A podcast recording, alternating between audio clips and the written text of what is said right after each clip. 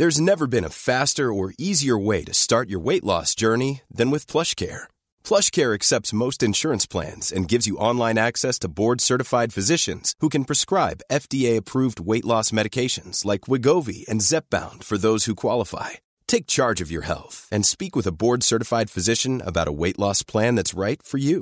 Get started today at plushcare.com slash weight loss. That's plushcare.com slash weight loss. plushcare.com slash weight loss.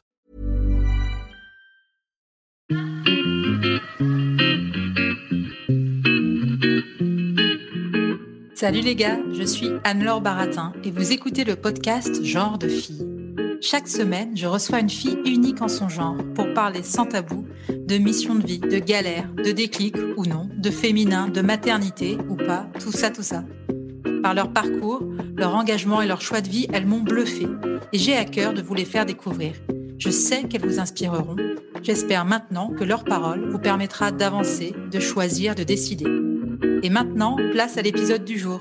Bonne écoute C'est l'épisode bonus avec Christelle. C'est la première fois que je fais ce format, mais ça me permet de poser les petites questions que je posais d'habitude en fin d'épisode et de leur donner un peu plus de place ici. Avant de poser ces petites questions, j'aimerais Christelle, qu'on reprenne notre échange. Et j'ai vu qu'il y avait une tribune qui était parue récemment dans Libération. Oui. Est-ce que tu peux nous en parler? Oui, bah, avec plaisir.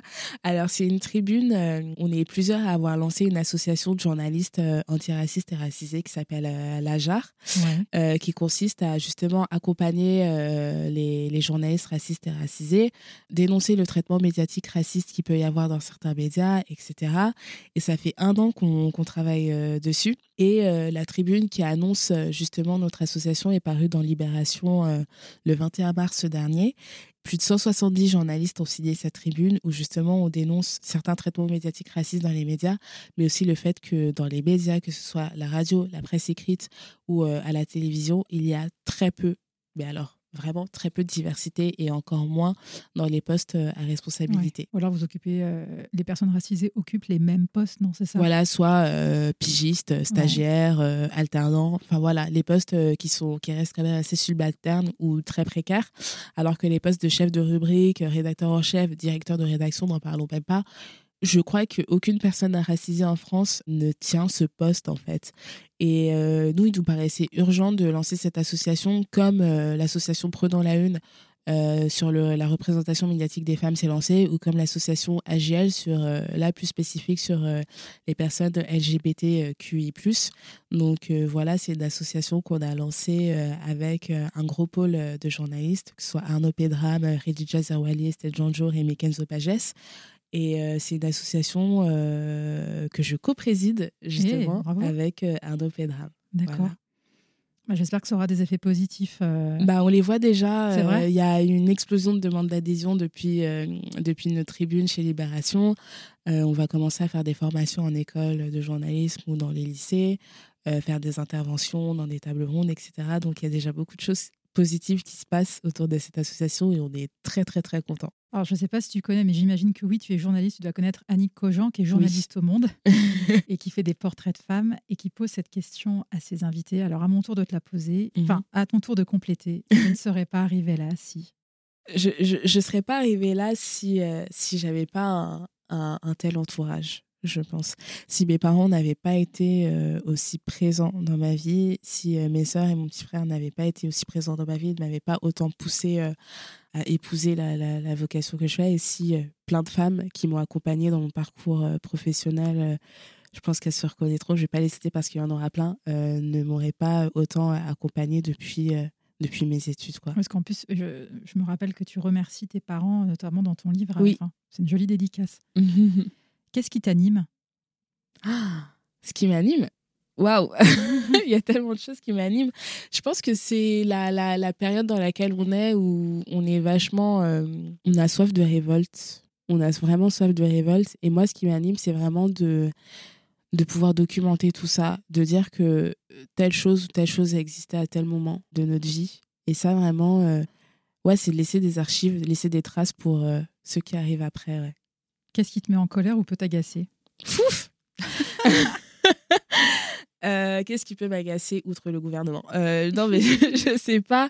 Non, mais par exemple, qu'on ne donne pas assez la parole aux, gens, à d'autres, qu'on ne passe pas assez le micro euh, à des personnes qui ne nous ressemblent pas. Que, ouais, que moi, c'est vraiment autour de la parole, c'est qu'on qu'on ne partage pas assez la parole, en fait. Ça, ça m'énerve profondément. Est-ce qu'il y a une femme que tu aimerais entendre au micro de genre de fille? Oh, Il y en a tellement. Il y en a tellement, tellement, tellement. Là, tout de suite, je me dirais Racha Belbedi. Ah, je la suis sur Insta. Hyper intéressant que tu dises, que tu prononces son nom. Ce truc hallucinant qui s'est passé dans l'émission Quotidien, où en fait, en gros, on a repris pas mal d'informations de son livre sans l'accréditer. Mmh. C'est hallucinant. Après, Quotidien s'en défend, évidemment, mais euh, ouais, Racha, euh, elle a un parcours assez incroyable. Donc, elle est journaliste comme moi. Elle a, elle a publié son livre euh, sur la rivalité féminine qui est génial. Et en fait, ben, c'est assez chiant parce que après ça, deux livres sur la rivalité féminine sont sortis qui ont eu beaucoup plus d'écho médiatique que le sien, qui était le premier à sortir. Enfin, c'est, je, je pense qu'elle aura plein de choses à dire, Racha. Ouais, je pense qu'elle aura beaucoup, beaucoup de choses à dire, que ce soit sur la rivalité féminine dans elle-même, sur euh, comment est-ce qu'elle a pu écrire son livre, ou sur son parcours, en fait, ou sur sa vision des choses du féminisme, des féminismes, du coup. D'accord. Tu veux donner un autre nom? Euh, Je dirais Elisa Rojas, ouais. Elle est autrice, avocate et militante féministe, euh, notamment euh, contre le validisme. Elisa, en fait, elle a, elle a tellement de choses à dire sur justement la place des femmes handicapées dans la société, sur comment est-ce qu'on silencie justement les femmes handicapées dans les sphères féministes ou ailleurs. Et sur la sororité, je trouve qu'elle a beaucoup, beaucoup de choses à dire qui sont très intéressantes, Elisa. Et la question de la fin, celle que je pose à toutes mes invitées, quel genre de fille es-tu, Christelle? Bah, C'est assez marrant parce que je pense que je n'ai même jamais réfléchi à quel genre de fille j'étais. C'est une question un peu, euh, pas piège, hein, mais c'est une question qui, joue avec le titre du podcast. Ouais, bah ouais, non, mais oui, mais en plus, c'est hyper logique que tu poses cette question. Toutes mes invités me disent ça, mais mince, mais j'aurais dû, dû y penser. Bah oui, non, mais oui, mais quel genre de fille je suis? Bah, je sais même pas encore qui je suis. Donc, euh, c'est hyper compliqué de répondre à ça. C'est pas grave, ça peut être le mot de la fin. Hein. c'est déjà bah bien de, reconnaître que tu sais pas encore qui tu es. C'est vrai. à 27 ans, super. Merci beaucoup Christelle pour cet échange. Je conseille donc ton livre qui s'appelle Amour silencieux. On en parlait déjà dans le premier épisode, qui est publié aux éditions Les Daronnes. C'est ça. Merci Christelle, à bientôt. Merci à toi.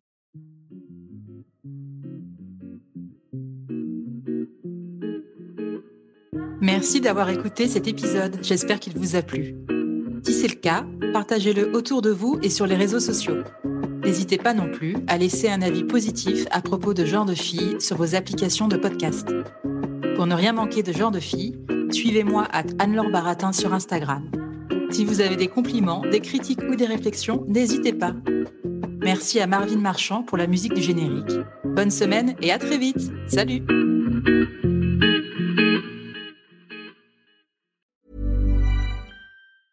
Mom deserves the best, and there's no better place to shop for Mother's Day than Whole Foods Market. They're your destination for unbeatable savings, from premium gifts to show-stopping flowers and irresistible desserts. Start by saving 33% with Prime on all body care and candles. Then get a 15-stem bunch of tulips for just $9.99 each with Prime. Round out Mom's menu with festive rosé, irresistible berry chantilly cake, and more special treats. Come celebrate Mother's Day at Whole Foods Market.